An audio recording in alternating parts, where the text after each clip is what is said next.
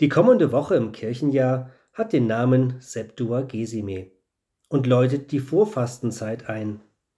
Septuagesime ist griechisch und heißt auf Deutsch 70 und deutet eben auf die 70 Tage der Fasten- und Osterzeit hin, die mit dem Sonntag nach Ostern vorüber ist. Vorfastenzeit. Das kann streng rüberkommen. Was? Schon jetzt keine Schokolade mehr?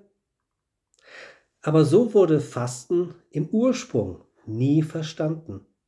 Es geht nicht zuerst um den Verzicht an sich, es geht um ein Lassen von Banalem, von vordergründig Wichtigem, damit Zeit ist für Wesentliches, Zeit für das, was uns wahrhaft stillt, was wirklich satt macht.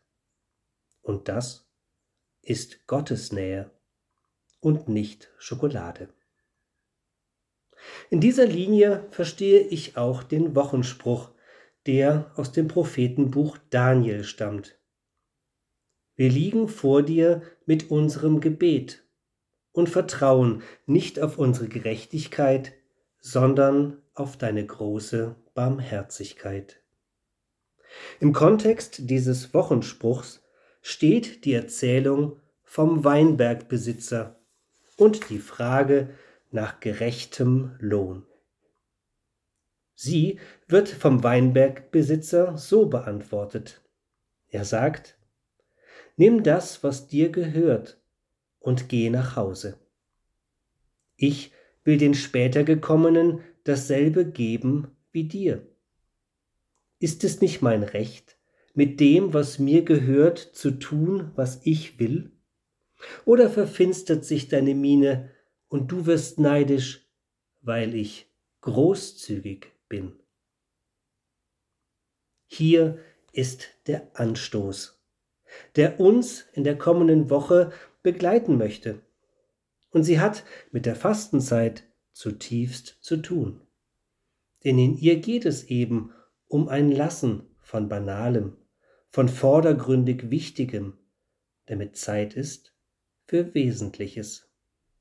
Zeit für das, was wahrhaft stillt, was wirklich satt macht. Und das ist sicher ein Perspektivwechsel, für den uns der Weinbergbesitzer die Augen öffnen will. Seine Großzügigkeit. In unserer OJC-Liturgie haben wir hierfür das Bild des überfließenden Weinkelchs in der Sonntagsbegrüßung.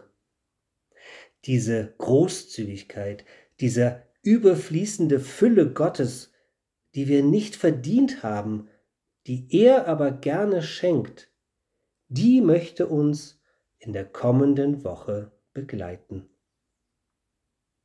Nimm das, was du bekommen hast, und geh nach Hause. Es ist mehr als genug. Der himmlische Vater will den später gekommenen dasselbe geben wie dir. Ist es nicht sein Recht, mit dem, was ihm gehört, zu tun, was er will?